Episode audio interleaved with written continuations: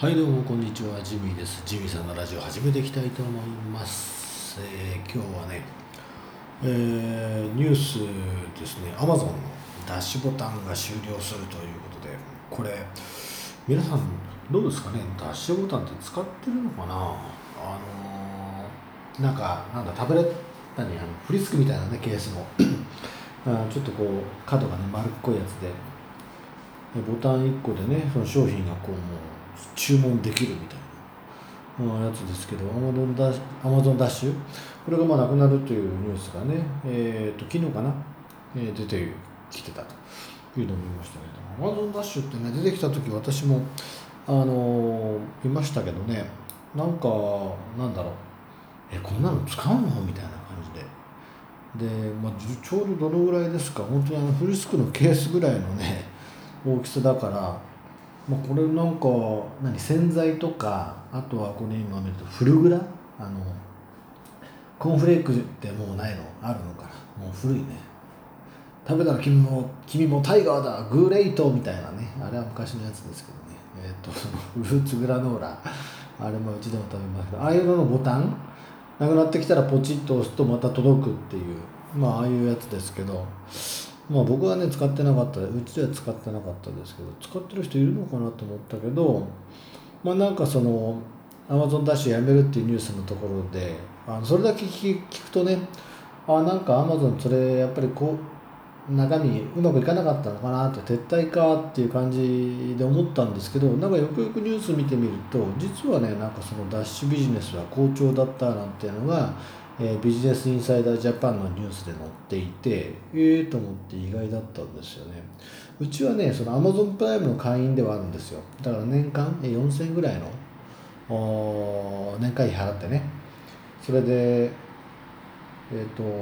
送料無料。で Amazon プライム会員だから翌日に着くとかあのプライムビデオとかプライムミュージックが、ね、見放題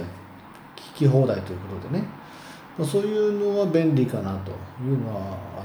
りますけどね。ダッシュボタン使わなかったんだよな。だけどダッシュボタン好調だったと。でなんかそのニュースを読んでると、えー面白かったらその結構あのダッシュを使わなくてももういい。ダッシュももちろん反応あのお客さんの反応はいいんだけどそれよりもむしろなんかアマゾンの偉い人が言うにはアマゾンエコーのショッピングこれがねなんかすごい人気らしくってえっ、とそのアレクサだよねアマゾンはね。アレクサショッピング。これをアレクサに話しかけて、買い物した人が前の年の3倍以上になったっていう。なのでだからダッシュは使えもいいんだけどさらにそのアレクサの方にね音声アシスタントの方にこう移行してこうっていうのが Amazon の戦略みたいだと。いやこれね面白いですね。音声アシスタントって今そのアレクサあとはアップルの Siri それからグーグルの Google アシスタント。OKGoogle ってやつね。ありますけどアレクサはね調子いいんですね。まあ音声アシスタントでいうと結構やっぱ Siri が最初のね先駆けみたいな感じだったけどあれ僕も iPhone 使ってたけどまあ Siri ってねまあ先駆けすぎたのかなって感じもしないではないけどあんまりあの話しかけてもあんまり反応が良くない。で Google アシスタント今ね僕も Android 使ってるけど反応は悪くはないけどねあの結構いいんだろうなと思ったけどやっぱり使い道がね用途があんまりなんかうんないなっていうのはあっては思ってはいたけどアレクサねこれそのなんだろう普通にその音声アシスタントとしての動きももちろんするんだけどその Amazon.com Amazon Amazon で買い物するっていうのがついてるそこがやっぱりなんかその強かったのかな。あのね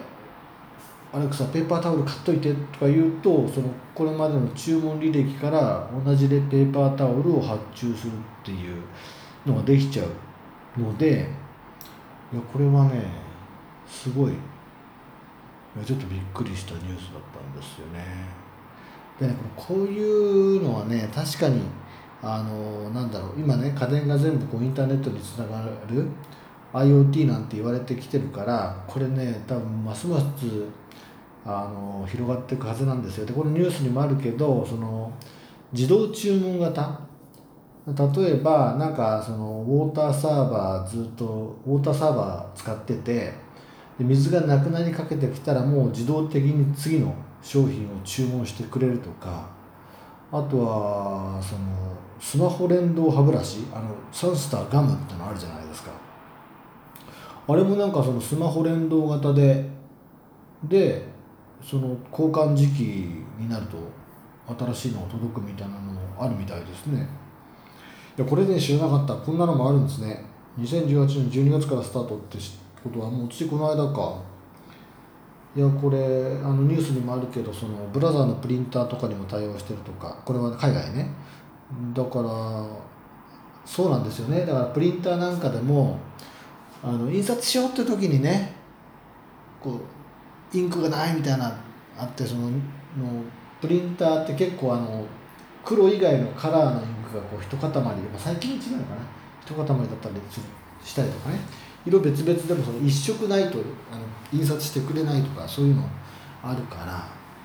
なんだ今から買い物に行くのかよっていうね。あのそれがあの結構プリンター家のインクジェットプリンターなんかそういうのもないですからね。もうそのプリンターが自動的にインクなくなるっていうので発注してくれるとか。ね歯ブラシだってそれならそのいやこれすごいですよ。だって歯磨き粉とかもそんなん出てくるかもしれないですしね。あとは何？あ例えばひげ剃り。冷凍のカミソリなんか使っててその歯が本当に古くなってきたらもう交換ですみたいな。あれでもだから仕組みとしてはいいですよね。だからきっとね。ああとそのメーカー側としても売れるからあの必要なくてもその必要な感じでこう減ってきたところで買ってくれるわけじゃないですか消費者は。これはねいいと思うな。だけどまあだからあとはそうそうそのものに対してそういうそのセンサーを入れ込んで発注するっていうところまでのインク減ってきたから発注するまでのその機構を入れ込むことのコストが多分これからどんどん安くなっていくからこれはね便利になるし物はしっかり売れるようになるしメーカーとしてもまあ問題ないんだろうな。あこれはねいいと思いますねだからアマゾンダッシュもなくなるっていう話の裏にだからそういう結構物のね買い物のちょっと流れの変化が見えるよなこれでもだ例えば何ですか？あのー、スケジュールにねあ例えばアレクサにスケジュールで、え今度の土曜日、えーと、バーベキューに行くみたいなのを登録したらじゃバーベキューに必要ななんかその商品のあのおすすめがあったらアマゾンにこう出てきたりとかするかもしれないじゃないですか。まあ、Google アシスタントでも多分そうですよ。だから Google カレンダーに、えーと、友達とバーベキュー行くよって入れたら Google の検索結果とか広告にそれ関係のその、えー、まあね広告が出てきてですよ。だ楽天で買えるとかね Amazon で買えるとかそういうのが出てくるんだろうな。それね面白いよな。そうそう。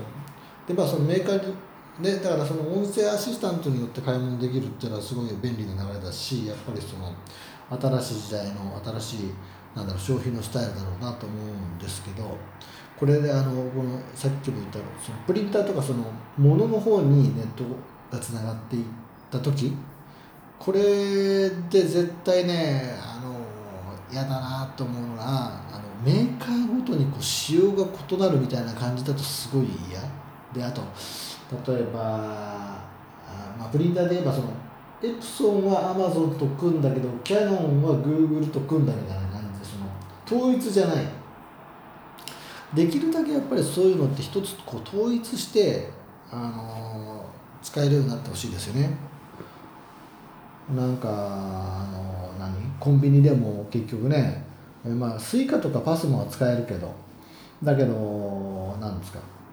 nanaco だとか？楽天ペイだとかさ。LINEPay だとかもなんか店ごとに違うんじゃもうやってられないよって感じだからね。そういうのはねちょっとやめてほしいなという感じがしますでもこれからねそういう時代が来るんだなって感じがすごいある。音声注文だよな。その記事でもね物理ボタンは終わりの役割ね物理ボタンの役割は終わりなんて書いてあるけど。いやいやこれは本当に面白いなと思って。いや結構ねまだなんかその音声でこうアシスタント動かしてちょっとなんか照れみたいのがあるじゃないですか。OKGoogle、みたいなね。リマインダー登録みたいななんかそのウルトラウルトラマンみたいなね。ウルトラマンじゃねえな。なんかそのああいう戦隊ものの感じじゃないですか。アップルウォッチに話しかけるのとかも含めて。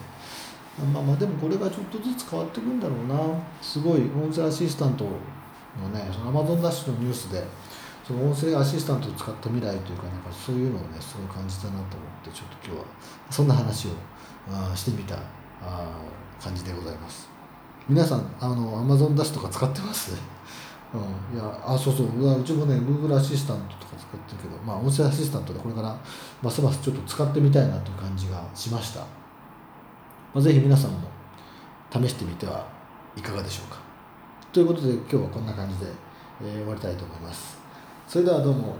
ジミーでした。さよなら。